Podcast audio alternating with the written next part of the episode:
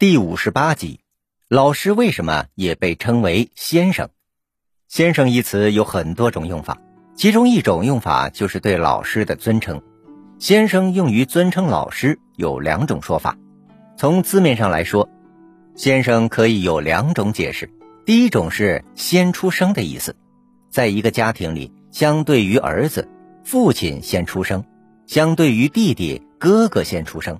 所以，先生最开始的意思指的就是父亲和兄长。《论语》里面记载：“有九十先生传”，这里的先生指的就是兄父，是说儒家讲孝弟。有了好吃好喝的，先让作为长辈的父兄享用。这一礼节今天仍然在一些地方流行。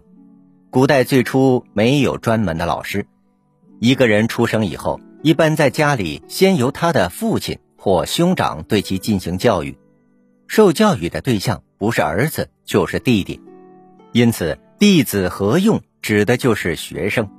相对于受教育的弟子而言，作为老师的父亲和兄长，因先于他们出生，所以叫先生。